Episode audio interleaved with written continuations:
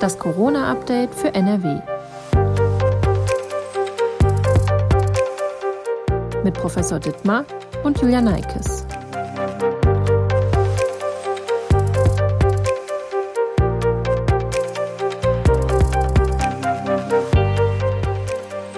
Herzlich willkommen zu das Corona-Update für NRW. Heute ist Mittwoch, der 13. Januar. Ich bin Julia Neikes und arbeite in der Videoabteilung der Funke Mediengruppe in Essen. Professor Ulf Dittmar, Leiter der Virologie an der Uniklinik in Essen, ist mein Gesprächspartner. Hallo, Professor Dittmar. Ja, hallo. Wir wollen in diesem Podcast unter anderem darüber sprechen, für wen der Impfstoff nach aktuellem Stand vielleicht auch nicht zugelassen ist und warum Außerdem geht es in diesem Podcast um Langzeitfolgen nach einer Covid-19-Erkrankung und die Frage, ob FFP2-Masken in einigen Bereichen Pflicht werden sollten. Bevor wir starten, nochmal kurz der Hinweis auf unseren Corona-Newsletter, den unsere Redaktion täglich verschickt und wenn Sie Interesse daran haben, der Link steht in der Folgenbeschreibung. Über das Thema Impfung wird seit einigen Wochen fast täglich diskutiert. Auch wir sprechen ja in diesem Podcast häufiger darüber. Ich möchte auch diesmal noch mal kurz zu Beginn ein paar Fragen zu dem Thema klären, weil es ja doch noch an der einen oder anderen Stelle Unsicherheiten gibt. Eine unserer Hörerinnen hat uns eine Mail geschickt, in der sie fragt, ob sie es wagen soll, sich impfen zu lassen. Sie ist 80 Jahre alt und möchte sich eigentlich nicht impfen lassen, weil sie dem Ganzen nicht traut, so schreibt sie uns. Was sagen Sie dazu? Ja, ich sage dazu, dass das kein großes Wagnis ist. Ähm, wir wissen vor allen Dingen, bei ähm, älteren Personen gibt es fast gar keine Nebenwirkungen von dem Impfstoff. Äh, bei Jüngeren äh, nur milde Nebenwirkungen. Also vor allen Dingen bei der Zweitimpfung gibt es ähm, zum Beispiel leichte Schmerzen an der Einstichstelle oder man kann auch mal einen Tag Fieber haben und sich zwei Tage müde und abgeschlagen fühlen. Das sind aber schon alle Nebenwirkungen, die bisher aufgetreten sind. Es sei denn, man ist sehr starker Allergiker. Ähm, dann gibt es eventuell auch allergische Reaktionen. Das ist aber extrem selten. Ähm, und das Risiko, gerade bei einer über 80-jährigen Dame, ähm, sehr schwer an Covid-19 zu erkranken und vielleicht sogar zu versterben, ist ähm, leider sehr hoch. Ähm, deswegen sehe ich die Impfung nicht als Wagnis an, sondern ich würde sagen, es ist ein Wagnis, sich nicht impfen zu lassen in diesem Alter, ähm, weil man dann sehr gefährdet ist, äh, wenn man sich infizieren sollte. Soweit ich weiß, wird ja vorher auch nochmal abgefragt, ob man Allergien oder ähnliches hat und eventuell da Probleme bekommen könnte, sodass man da ja auch sicher ist. Genau, dieses Thema Allergien wird vorher abgefragt. Es ist auch so, dass ähm, Nebenwirkungen, die etwas schwerer waren, die waren jetzt auch alle nicht lebensbedrohlich, äh, nur bei sogenannten Anaphylaktikern aufgetreten sind, also die schon anaphylaktische Schocks hatten aufgrund ihrer Allergie ähm, und nicht bei Menschen, die, ich sage jetzt mal, normale Allergiker sind und eben entsprechende Symptome ähm, durch Heuschnupfen oder sowas haben. Ähm, hier gab es auch keine äh, schweren Nebenwirkungen. Das war wirklich nur bei Personen, die ähm, Anaphylaktiker sind und äh, das wird vorher abgefragt. Anscheinend sind sich auch einige Menschen, die im Gesundheitswesen arbeiten, also zum Beispiel im Altenheim oder auch im Krankenhaus, unsicher, ob sie sich impfen lassen sollen. Man liest immer mal wieder davon, dass es da nicht unbedingt ja so ist, dass flächendeckend alle geimpft werden oder sich impfen lassen wollen. Ähm, was glauben Sie denn, woher kommt möglicherweise diese Skepsis gegenüber dem Impfstoff im Gesundheitswesen? Ja, ich glaube, das ähm, lag daran, dass es äh, wenig Informationen oder zu wenig Informationen gab. Es gab vielleicht auch viele Falschinformationen im Netz. Ähm, tatsächlich ist das so, wenn man umfänglich informiert. Wir haben das hier bei uns am Uniklinikum Essen getan ähm, mit Vortragsveranstaltungen, mit Videos, die wir gedreht haben. Ähm, hier ist es so, dass wir eine ähm, Impfzustimmung von 82 Prozent in der Belegschaft haben und da ist auch die Pflege mit inbegriffen. Ähm, also eine sehr hohe Zustimmung dazu, sich impfen zu lassen. Und ähm, auch in der Stadt Essen war es so, dass zu Anfang in den Heimen sehr viel Pflegepersonal skeptisch war. Äh, inzwischen gibt es einen äh, Arzt hier aus Essen, der sehr gut informiert, eben auch die Mitarbeiter ähm, aus den Heimen und äh, Impf der Impfzuspruch unter diesen Personen ist auf 70 bis 80 Prozent gestiegen. Es liegt also an fehlender Information oder an Falschinformation. Ähm, das müssen wir unbedingt abstellen. Wir müssen unbedingt besser informieren. Ist ja auch tatsächlich wichtig, dass gerade die Mitarbeiter dann geimpft sind, wenn sie möglicherweise mit Risikopatienten auch zu tun haben. Genau, das ist sehr wichtig, dass Mitarbeiter im Gesundheitswesen geimpft sind. Ähm, es ist so, wenn wir die Risikogruppen impfen, ähm, dann ist das sehr gut, weil wenn wir einen über 80-Jährigen impfen, ähm, dann kann der hoffentlich an Covid-19 nicht mehr versterben. Das heißt, wir retten ein Leben mit einer Impfung.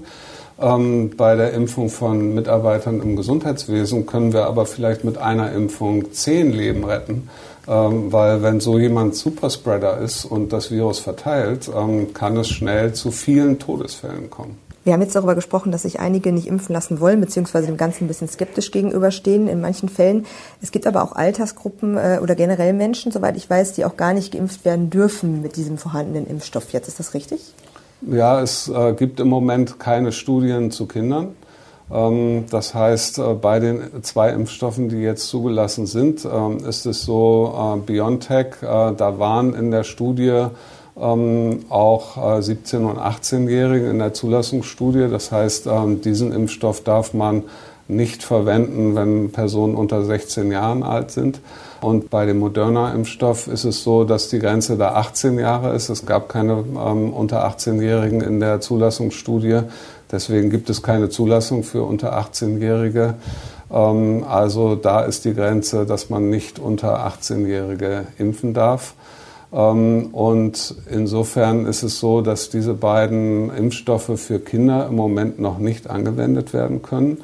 Ähm, es laufen von beiden Firmen derzeit Studien, ähm, um diese Daten zu erheben, um den Impfstoff hoffentlich in Zukunft auch in Kindern anwenden zu können. Ja, es ist jetzt nicht so, dass ähm, es auf gar keinen Fall so ist, dass Jugendliche und auch Kinder in Zukunft geimpft werden können. Das könnte auch durchaus passieren, dass das noch zugelassen wird in den nächsten Monaten. Genau, das ist ein klassisches Vorgehen bei so einem äh, Impfstoff und wenn man einen neuen Impfstoff entwickelt. Natürlich ist die erste Freiwilligengruppe für die äh, klinische Phase 3, wo die äh, Wirkung des Impfstoffs ausprobiert wird, das sind Erwachsene. Das, äh, da nimmt man ja natürlich keine Kinder für diese ersten Zulassungsstudien. Wenn der Impfstoff dann in Erwachsenen als sicher äh, ganz klar sich erwiesen hat. Äh, dann werden in der Regel zum Beispiel auch äh, Studien in Kindern nachge nachgeschoben und auch eventuell Studien in Schwangeren. Auch das ist gerade mit beiden Impfstoffen ähm, in der Studie, ähm, ob man auch Schwangere impfen kann. Derzeit gibt es auch dazu keine Daten. Das wäre aber besonders wichtig, weil Schwangere ein sehr hohes Risiko bei Covid-19 haben, schwere Erkrankungen durchzumachen und ähm, auch ihr Kind zu verlieren. Ähm, das haben wir mehrfach gesehen, auch hier in Essen leider ähm, und in Deutschland. Also hier wäre es sehr wichtig herauszufinden, ob man auch Schwangere impfen kann. Ähm, Im Moment ist das eine Einzelfallentscheidung, die mit dem Arzt abgesprochen werden muss. Zu Beginn der Pandemie war man, glaube ich, noch nicht so ganz sicher, wie sich das auf Schwangere auswirkt, so eine Virusinfektion. Ne? Jetzt hat man das jetzt im Laufe der Zeit dann erst äh, gesehen, dass das nicht so gut ist oder sogar genau. sehr gefährlich. Genau, zu Anfang sah es eher so aus, als wenn wir keine besonders schweren Verläufe in Schwangeren hätten. Das äh, waren auch die ersten Daten, die wir hier in Essen oder die ersten Fälle, die wir in Essen hatten. Ähm, und dann gab es aber immer mehr Berichte von schweren Verläufen ähm, in Schwangeren in Deutschland. Ähm, und leider haben wir auch äh, fünf Schwangere bei uns hier in Essen, die sehr schwer erkrankt sind. Das heißt, aktuell werden Schwangere noch nicht geimpft, wenn sie denn überhaupt jetzt bald dran wären, noch ist ja sowieso nicht so weit. ist das dann ähnlich wie bei den Kindern, dass man dann noch ein paar Monate warten muss, bis es da verlässliche Zahlen dann gibt? Aktuell ist das eine Einzelfallentscheidung. Ähm, also die Impfung bei Schwangeren ähm, muss mit dem Arzt im Einzelfall abgesprochen werden. Es muss das Risiko einer schweren Covid-19-Erkrankung ähm, genau aufgewogen werden mit einem möglichen Risiko durch die Impfung, was ich nicht sehe, aber was wir eben nicht wissen, weil wir solche Studien nicht haben. Und die Studien sowohl von Moderna und BioNTech zu diesem Thema laufen gerade. Die Daten werden wahrscheinlich relativ zeitnah da sein in wenigen Wochen, also dass man dann sagen kann, wirkt der Impfstoff auch in Schwangeren und gibt es irgendwelche äh, Komplikationen bei Schwangeren durch die Impfung. Kommen wir mal zu Menschen, die quasi eine Covid-19-Erkrankung schon durchgemacht haben. Allein in NRW wurden seit Beginn der Pandemie über 400.000 Corona-Infektionen gemeldet. Genau genommen gibt das NRW-Gesundheitsministerium 435.455 Fälle an. Das ist der Stand am 13.01. Schätzungsweise 369.200 Menschen gelten als wieder genesen. Wie sollte man sich gegenüber anderen Personen verhalten, wenn man eine SARS-CoV-2-Infektion durchgemacht hat? Oder anders gefragt, kann man sich nach einer Infektion nochmal infizieren, ohne schwere Erkrankung oder vielleicht sogar unbemerkt und andere dann anstecken?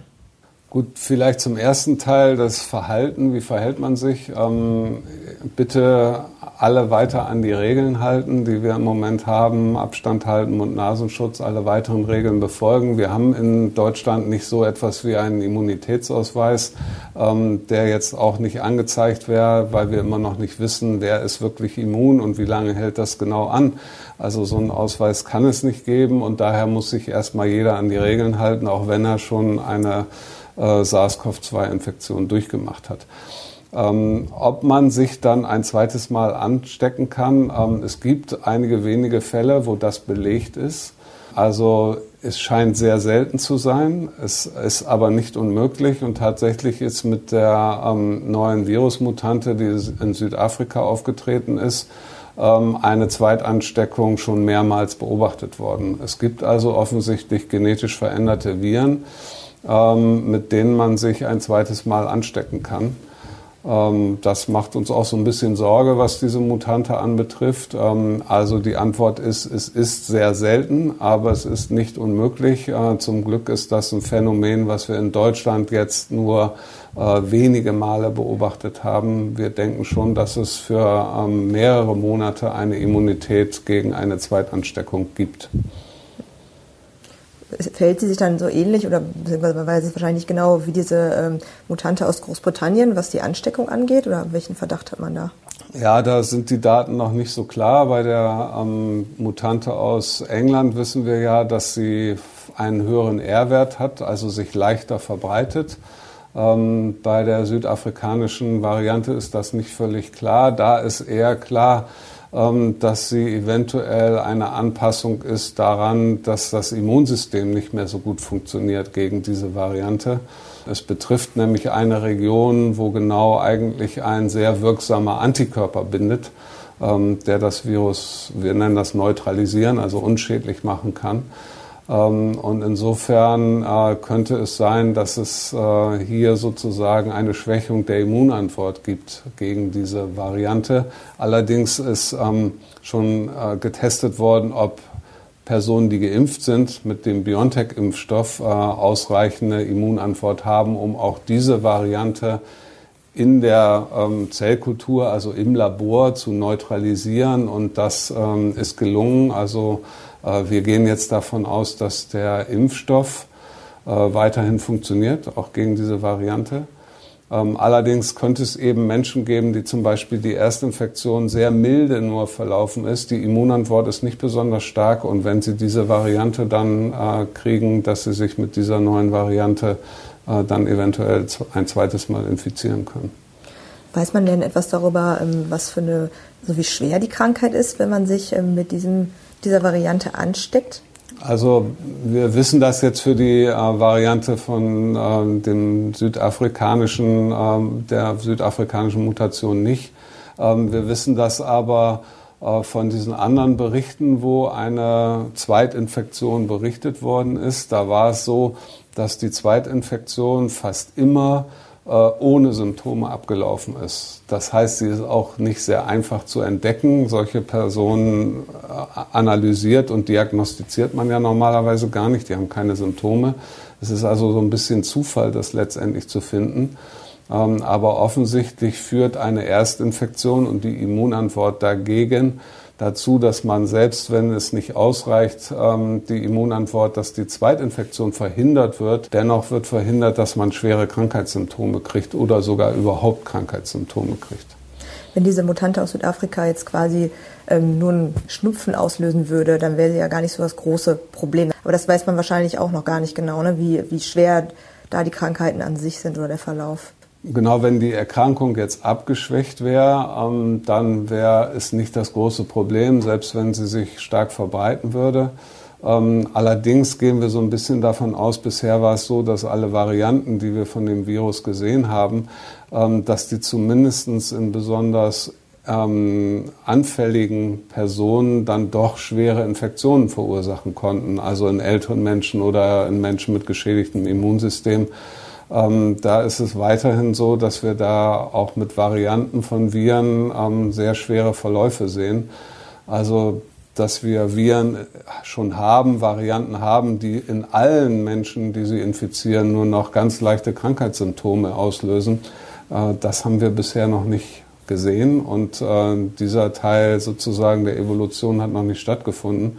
Insofern ähm, müssen wir schon das genau analysieren und können nicht davon ausgehen, dass jetzt wir es nur noch mit einem harmlosen Virus zu tun Müssen die Schutzmaßnahmen diesbezüglich jetzt auch nochmal ähm, ja, erhöht werden? Oder ist man jetzt einfach so ein bisschen in Alarmstufe, also auf Seiten der Wissenschaftler beobachtet das? Also hat das irgendwie jetzt schon irgendwie eine Auswirkung auf, ja, auf uns, sag ich mal, hier in Deutschland, Nordrhein-Westfalen, diese Erkenntnis? Ja, also die Auswirkungen sind äh, sicherlich, dass äh, Labore das mehr analysieren müssen. Ähm, es ist sicherlich nicht äh, durch Zufall in England gefunden worden. Wahrscheinlich ist diese Variante da auch entstanden, aber vielleicht ist sie auch nur da entdeckt worden, weil in England sehr viel ähm, Virussequenzen analysiert werden. In Deutschland ist das längst nicht so viel der Fall und da müssen wir nachrüsten, denke ich, in den Laboren.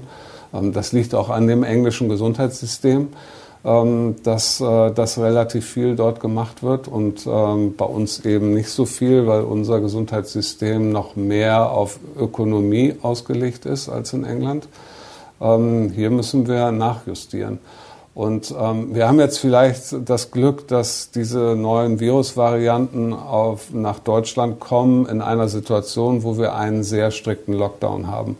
Die Viren werden es sehr schwer haben, sich weit zu verbreiten, weil es wenig Kontakte gibt. Ähm, hoffentlich die meisten Menschen Mund-Nasenschutz tragen, wenn sie rausgehen äh, oder sich irgendwo mit anderen Menschen zusammen aufhalten. Also, also diese Viren werden sehr, es sehr schwer haben, Fuß zu fassen, weil die Situation für sie trotz des Winters im Moment äh, für eine Verbreitung ungünstig ist. Es gibt allerdings einen Teil des Lockdowns, den wir immer nicht so richtig beachten. Und das ist die Infektion am Arbeitsplatz. Ähm, wir haben viel geregelt, ganz viel geregelt, auch bis in den privaten Bereich hinein. Ähm, aber so richtig die Infektionen, die am Arbeitsplatz ablaufen, vor allen Dingen in den Pausen im auf der Arbeit, ähm, die haben wir bisher überhaupt gar nicht so richtig beachtet, jedenfalls politisch nicht. Das äh, ist etwas, was mir so ein bisschen Sorgen bereitet. Tatsächlich ist es auch so, dass im aktuellen Situationsbericht des Robert-Koch-Instituts sogar steht, dass ähm, es durchaus zu Infektionen am Arbeitsplatz auch kommt. Also es ist tatsächlich auch wirklich neben dem diffusen Infektionsgeschehen auch ein Punkt. Also wäre es eigentlich da doch mal ganz gut vielleicht nachzujustieren. Ja, meiner Ansicht nach müsste man danach justieren. Ähm, sicherlich gibt es viele Firmen, die hervorragende Hygienekonzepte haben. Ähm, es gibt aber sicherlich auch einige Firmen, die sehr wenig Hygienekonzepte haben. Ähm, sicherlich hat jeder von uns das schon mal auf der Straße beobachtet, wenn da ähm, Handwerker zum Beispiel alle ohne Mund-Nasenschutz in einem Bulli an einem vorbeigefahren sind zum Beispiel. also das ist sicherlich nicht in jeder Firma gleich gut. Und dieses psychologische Problem, ähm, dass wir uns in der Pause irgendwie in einer anderen Atmosphäre fühlen und den Mund-Nasenschutz abnehmen, weil wir ja auch essen und trinken und äh, dann doch zusammensitzen ähm, ohne Mund-Nasenschutz eng, äh, das haben wir in vielen Bereichen. Ähm, und insofern sind die Pausen das absolut gefährlichste im Arbeitsleben. Ähm, auch hier im eigenen Haus haben wir da Probleme gesehen. Ähm, und insofern ist das, was, was bisher sehr wenig beachtet worden ist. Und ich glaube, es ist einer der wichtigsten Treiber jetzt noch von den Neuinfektionszahlen, die wir jetzt haben. Wir haben es gerade schon mal gesagt, es gibt Menschen, die eine Covid-19-Erkrankung eigentlich überstanden haben und als genesen gelten, aber dennoch mit Langzeitfolgen zu kämpfen haben. Äh, da es sich bei SARS-CoV-2 um eine neue Virusvariante handelt, beziehungsweise um ein neues Virus, war es naturgemäß vor allem in den ersten Monaten natürlich nicht möglich, beziehungsweise schwierig, diese Langzeitfolgen genau zu untersuchen. Was wissen wir denn jetzt, knapp ein Jahr nachdem der erste Corona-Fall in Nordrhein-Westfalen gemeldet wurde, über Langzeitfolgen nach einer Infektion? Also welche Langzeitfolgen wurden beobachtet und wie häufig treten sie tatsächlich auf? Also es gibt ganz klar dieses ähm, Phänomen, wir, wir, nennen das äh, Syndrom letztendlich Long Covid. Ja, dass äh, Personen eine akute Infektion durchmachen und dann eigentlich auf dem Weg der Besserung sind, aber man dann feststellt, ähm, es gehen eben nicht alle Symptome weg, die vorher ähm, da gewesen sind. Ähm, ganz ausgeprägt ist das natürlich bei Menschen, die einen sehr schweren Verlauf hatten, ähm, wo die Lunge sehr stark geschädigt ist zum Beispiel oder der Herzmuskel. Ähm, das Virus kann auch Herzmuskelentzündungen verursachen. Ähm, das sind in der Regel äh, schwere Schäden, die dauerhaft bleiben. Ähm, auch wenn man am Ende dann diese schwere Infektion überlebt hat. Ja, man denke nur an die Personen, die beatmet werden müssen über einen längeren Zeitraum. Die müssen danach wieder lernen, überhaupt richtig alleine atmen zu können. Ja. Ähm, das hat in der Regel sehr lange Nachwirkungen, wenn nicht lebenslange. Ähm, auch Herzmuskelentzündung ähm, kann bis dahin gehen, dass äh, wir haben jetzt leider auch hier Fälle, dass äh, Herz oder Lunge transplantiert werden müssen, dass das die einzige Möglichkeit ist, äh, wieder ein normales Leben zu führen. Und ähm, dann gibt es halt äh, viele Symptome, die erhalten bleiben können, ähm, die dadurch zustande kommen, dass das Virus eben auch das Nervensystem mit beeinflusst. Und da haben wir die bekannten Geschmacks- und Geruchsverlust, der in der Regel wieder weggeht, aber nicht bei allen, ähm, sondern bei einigen Patienten monatelang anhalten kann mit äh, Geschmacks- und Geruchsstörungen. Ähm, nicht kompletter Verlust, aber klare Störungen. Ähm, und dann eben solche auch sehr einschränkenden ähm, Nebenwirkungen wie ständige Müdigkeit, ähm, Konzentrationsschwächen, äh, Gedächtnisverlust und Schwindel. Das sind so typische Symptome, die man bei äh, betroffenem Nervensystem hat. Und das ist leider etwas, was, was das Virus eben macht. Das betrifft das Nervensystem mit. Das sind übrigens auch Symptome, die wir häufiger bei jungen Patienten sehen. Ähm, die eigentlich gar nicht so schwer erkrankt waren während der akuten Infektion. Ähm, die, die Häufigkeit ist so ein bisschen äh, oder ist altersabhängig ganz klar. Diese Long-Covid-Symptomatik sehen wir ungefähr bei 10 Prozent der unter 70-Jährigen. Ähm, und bei einigen geht das dann nach der Zeit auch wieder zum Glück weg und es regeneriert sich. Äh, bei über 70-Jährigen ist das schon bei ungefähr 20 Prozent der äh, Patienten der Fall, dass sie so lang anhaltende Symptome haben. Ähm, es gibt noch eine ähm, Besonderheit, die wir auch immer wieder in Patienten sehen, zum Glück nicht vielen, ähm, nämlich dass einige Patienten die akute Infektion durchmachen, auch wirklich äh, symptomatisch gewesen sind, vielleicht nicht schwer symptomatisch, dann vollkommen genesen und dann plötzlich wieder symptomatisch werden. Dann wieder genesen und dann wieder symptomatisch werden. Also richtig dann mit Husten, Fieber ähm, und den klassischen Covid-Symptomen. Wir wissen noch nicht, woran das liegt. Es scheint eine äh, sozusagen ein Bleiben des Virus zu sein und eine Reaktivierung des gleichen Virus, was ähm, irgendwie vom Immunsystem nicht komplett eliminiert werden kann. Ähm, auch solche Fälle sehen wir leider immer wieder. Das was, was äh, jetzt neuerdings erst aufgetaucht ist oder beobachtet wurde? Ja, das, ähm, sowas kann man natürlich erst sehen, wenn man einen längeren Beobachtungszeitraum hat. Ähm, wir haben natürlich zu Anfang gedacht, oh, das ist vielleicht eine Zweitinfektion mit dem Virus, also äh, über das, was wir eben gesprochen haben. Aber wir, in einigen Fällen ist klar, es ist dasselbe Virus, es hat das, dieselbe genetische Sequenz. Ähm, es ist das Virus, mit dem die Person sich zu Anfang infiziert hat. Und irgendwie wird dieses Virus wieder aus irgendeinem Zellreservoir, wo es sich versteckt hat, reaktiviert. Und es kommt wieder zu akuten Krankheitssymptomen in diesen Menschen. Das ist natürlich auch etwas, äh, weil man nie so richtig gesund wird, äh, worunter diese Personen stark leiden. Gibt es denn irgendwelche äh, Merkmale, die das Risiko für Langzeitfolgen erhöhen? Also ich weiß nicht, zum Beispiel sind Frauen oder Männer eher betroffen Also Sie haben ja gerade schon gesagt, das Alter spielt eine genau, Rolle. Genau, das Alter spielt eine Rolle und das Geschlecht spielt tatsächlich eine Rolle. Ähm, und da ist es tatsächlich so, dass Frauen stärker betroffen sind von diesem Long-Covid als Männer. Ähm, interessant und natürlich äh, für die Frauen dann nicht, äh, nicht gut, diese Information. Aber es ist insofern interessant, weil bei den schweren Verläufen die wirklich dann Beatmung bedürfen und so weiter, ist das ja genau umgekehrt. Ähm, da sehen wir sehr viel mehr Männer als Frauen, ähm, die wirklich schwerst erkranken. Aber bei dieser Long-Covid-Symptomatik äh, ist das tatsächlich bei Frauen häufiger als bei Männern. Hat man irgendwie einen Verdacht, warum das so ist? Bisher sind die Gründe dafür noch wirklich unverstanden. Kommen wir mal zu einer ganz praktischen Frage. In Bayern soll ja ab nächste Woche in Geschäften und im öffentlichen Nahverkehr eine FFP2-Maskenpflicht eingeführt werden. Also wir wissen logischerweise, FFP2-Masken sind sicherer als jetzt, sage ich mal, normale Alltagsmasken aus Stoff zum Beispiel. Aber dennoch denken Sie, dass eine FFP2-Maskenpflicht im öffentlichen Nahverkehr und in Geschäften das Infektionsgeschehen gravierend, also für uns positiv beeinflusst? Und wenn ja, wäre das vielleicht auch etwas, was hier in NRW denkbar und sinnvoll wäre?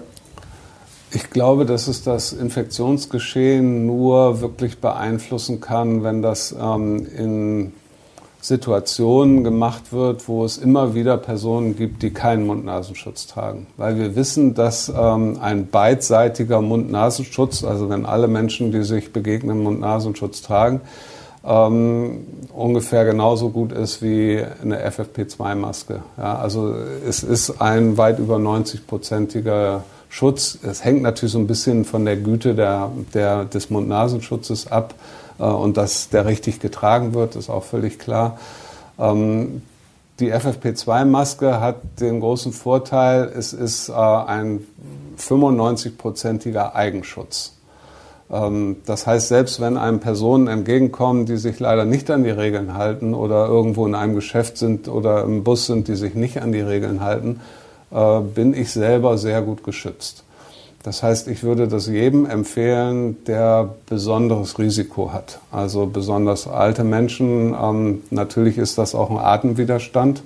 Ich kann verstehen, dass das nicht einfach ist, diese Masken zu tragen. Ähm, oder stark vorerkrankte Menschen. Ähm, da macht es absolut Sinn, weil es ist ein viel höherer Eigenschutz als eine Community-Maske.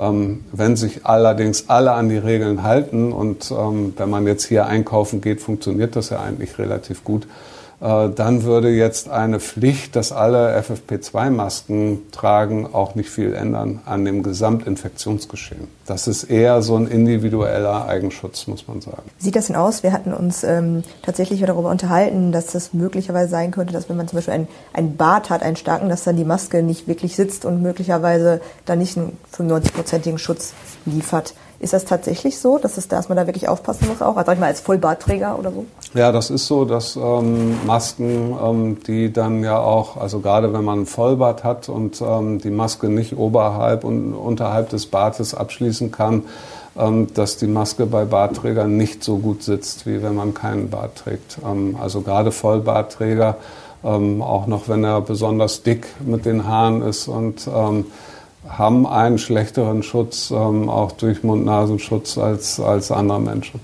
Also muss man da noch mal ein bisschen mehr drauf achten. Ja. ja. Antigentests waren vor allem vor Weihnachten im Gespräch. Viele Leute haben sich tatsächlich auch testen lassen. Ich habe mich zum Beispiel auch testen lassen, weil ich kurz vorher erkältet war und dann doch ein bisschen unsicher.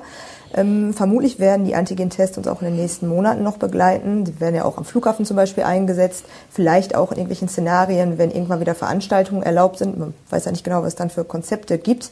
Ähm, in Gesprächen mit Bekannten haben wir uns darüber unterhalten, dass es Unterschiede dabei gibt, wie die Probe entnommen wird. Also einige ähm, haben nur einen Rachenabstrich genommen, einige Organisationen, andere haben einen Nasenrachenabstrich genommen. Was ist denn tatsächlich richtig oder anders gefragt, ähm, warum gibt es da Unterschiede? Ja, also normalerweise muss man immer einen Nasenrachenabstrich nehmen und man muss vor allen Dingen, also selbst wenn man das irgendwie nicht hinkriegt, ähm, normalerweise soll das ja nur medizinisch geschultes Personal tun. Ähm, wenn man das selber tut, ähm, sollte man auf jeden Fall durch die Nase abstreichen, weil in der Regel bei all den allermeisten Infizierten sitzt das meiste Virus in der Nase und dann im Rachen. Ähm, und diese Antigen-Tests haben sowieso schon eine eingeschränkte Sensitivität. Ja, also sie finden im besten Fall, wenn man den besten Test verwendet, ungefähr 80 Prozent ähm, der positiven Personen. 20 ähm, Prozent finden sie nicht. Wenn der Abstrich schlecht ist, äh, sinkt diese Rate immer weiter und irgendwann zu einem Punkt, wo der gar nicht mehr verlässlich ist, dieser Test. Ja, also noch weniger ähm, als, wir, als wir das haben. Ähm, und insofern ist es unbedingt wichtig, durch die Nase möglichst tief in den Rachen abzustreichen. Nur das ist der Abstrich, der verwendet werden sollte. Weil sonst sind wir irgendwann bei einer Sensitivität, die unter 50 Prozent liegt oder bei 50 Prozent. Äh, dann kann man auch würfeln, statt den Antigen-Test zu verwenden. Okay, also ist dann doch wirklich so wichtig, dass das dann auch so durchgeführt wird. Ja, das ist äh, sehr wichtig. Ähm, schlecht gemachter Abstrich und äh, gerade so die auch oft im Fernsehen gezeigten Abstriche mal ebenso in der Wangenschleimhaut oder so, damit kann man einen Vaterschaftstest machen, aber keinen SARS-CoV-2-Test. Ähm, also es ist sehr wichtig, durch die Nase möglichst tief abzustreichen.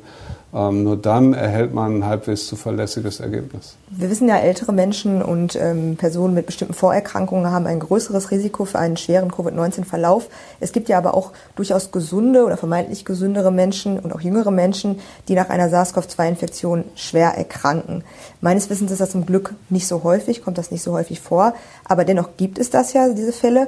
Ähm, weiß man inzwischen ein bisschen was darüber, woran das liegen könnte? Ich weiß, dass wir das auch schon mal thematisiert haben in diesen genau. Interviews? Es, es gibt ähm, sozusagen zwei Studien, die einen verwandten Mechanismus naheliegen, warum auch jüngere Menschen sehr schwer an ähm, Covid-19 erkranken können. Äh, und das hängt mit der Erstabwehr des Virus zusammen. Das ist das sogenannte Interferonsystem. Ähm, das wird immer aktiviert, kann von jeder Zelle, die wir, Körperzelle, die wir haben, aktiviert werden, wenn eine Körperzelle virusinfiziert wird dann schüttet sie diese Interferone aus, warnt die anderen Zellen und versetzt die anderen Zellen in einen Status, dass die nicht mehr richtig infiziert werden können. Ähm, das ist also ein sehr effizientes System, um vor allen Dingen die ganz frühe Virusvermehrung zu unterbinden und unter einem gewissen Schwellenwert zu halten, sodass das, der Rest des Immunsystems aktiviert werden kann und dann mit dem Virus sozusagen fertig wird. Ähm, funktioniert dieses System nicht, läuft das Virus ganz schnell los, vermehrt sich rasend schnell, wird nicht irgendwie eingeschränkt und überrennt das Immunsystem. Und es äh, gibt eben Menschen, die kein richtig gut funktionierendes Interferonsystem haben. Das sind sehr wenige, es sind genetische Probleme bei diesen Menschen. Äh, und es gibt Menschen, und wir verstehen noch nicht warum, die haben Antikörper gebildet gegen ihre eigenen Interferone. Die Interferone funktionieren nicht richtig, weil sie Antikörper gebildet haben. Es ist wie eine Autoimmunerkrankung eigentlich. Und in diesen Patientengruppen, die das eine oder das andere haben, genetischen Defekt oder diese Autoantikörper gegen Interferone, äh, verlaufen auch in ganz jungen Personen ähm, eine SARS-CoV-2-Infektion häufig sehr, sehr schwer mit teilweise tödlichem Ausgang, ähm, weil diese erste Virusvermehrungswelle nicht gestoppt und kontrolliert werden kann. Vermutlich weiß man ja vorher auch noch gar nicht, dass man davon betroffen ist. Das weiß niemand vorher, bevor er sich infiziert, ob er zu dieser Gruppe gehört ähm, oder nicht. Ähm, das ist auch nur sehr schwer zu diagnostizieren. Das ist keine Standarddiagnostik, die man irgendwo äh, im Labor oder in der Praxis, Hausarztpraxis machen kann. Ähm, das äh, kann man nur in großen Studien rausfinden. Und ähm, ja, leider weiß kein Mensch, ob er zu dieser gefährdeten Gruppe gehört oder nicht. Ähm, wir selber haben auch schon solche Familien gesehen, wo die ganzen Familien sehr schwer betroffen waren, vom Opa bis zum Enkel, die solche genetischen Defekte hatten. Auch hieran sieht man wieder, das Ganze ist ein sehr komplexes Thema und niemals schwarz-weiß zu betrachten. Genau. Zum Abschluss noch eine Frage. Wir haben letzte Woche schon mal darüber gesprochen, dass die Interpretation der gemeldeten Neuinfektion unter anderem durch den Meldeverzug nach Weihnachten und Silvester schwierig war, also stand letzte Woche. Ähm, wie sieht das denn jetzt aus? Kann man das schon ein bisschen besser bewerten, jetzt die Zahlen? Ja, die Zahlen sind jetzt so ein bisschen stabiler, also jedenfalls deutlich besser als in der ersten Woche nach Silvester. Ähm, wir haben, haben jetzt in den letzten Tagen Zahlen gehabt, die irgendwie knapp über 10.000 lagen. Das heißt, ähm, das wäre schon eine Verbesserung zu den letzten Zahlen von vor Weihnachten. Ähm, die waren jetzt auch in den letzten drei Tagen immer in diesem Niveau relativ stabil. Ähm, da könnte man schon eine Verbesserung ablesen, ähm, was wahrscheinlich erst äh, ganz gegen Ende der Woche oder Anfang nächster Woche kommt, wäre, wenn es wirklich viele Infektionen jetzt zum Beispiel über Silvester gegeben hätte. Die würden wir jetzt noch nicht sehen. Die würden wir wahrscheinlich erst äh, wirklich sehen dann am Ende der Woche oder Anfang nächster Woche. Aber die Neuinfektionszahlen haben sich jetzt schon ein bisschen stabilisiert. Was sich noch nicht stabilisiert hat, sind tatsächlich die Angaben zu Todeszahlen. Ähm, mich irritiert ein wenig, wie stark das noch von Tag zu Tag schwankt. Ähm, über die Feiertage war das völlig klar, weil es hat sehr viele verspätete Meldungen gegeben. Dann sind alle Meldungen plötzlich an einem Tag reingekommen. Am nächsten Tag sind kaum Meldungen von Todesfällen reingekommen. Ähm, aber auch jetzt noch haben wir Schwankungen von Todesfällen im Bereich von mehreren hundert äh, Fällen zwischen zwei Tagen. Ähm, das kann eigentlich nicht sein. Das haben wir vor Weihnachten so auch nicht gesehen. Also hier hakt es scheinbar noch an dem Meldewesen. Ähm, und die Todeszahlen ist das natürlich, was uns am meisten betrifft und bedrückt. Da wäre es wichtig, dass wir da wieder verlässliche Zahlen haben, äh, was wir, auf welchem Niveau wir uns da bewegen. Ähm, dass wir auch wissen, ähm, ob wir da jetzt unbedingt äh, sofort noch weiter gegensteuern müssen. Das stimmt absolut. Möglicherweise hat das auch noch mit dem Meldeverzug zu tun. Da gibt es offensichtlich noch viel größere Meldeprobleme und Meldeverzüge, als das bei den Neuinfektionszahlen der Fall sind, äh, ist. Ich kann mir das nicht anders erklären, weil die Zahlen schwanken noch erheblich, wirklich. Das ist auch ein Thema, über das wir nächste Woche auch nochmal sprechen können, wenn die Zahlen sich ein bisschen stabilisiert haben. Ich danke Ihnen erstmal fürs Gespräch. Vielen Dank. Ja, sehr gerne. Wenn Sie Fragen zum Thema Corona haben, dann senden Sie uns doch bitte eine Mail an coronafragen.funkemedien.de. Nächsten Freitag gibt es dann eine neue Folge von unserem Podcast, das Corona-Update für NRW. Und bis dahin wünsche ich allen eine gute Woche. Tschüss. Ein Podcast der WAZ, WP, NRZ und WR.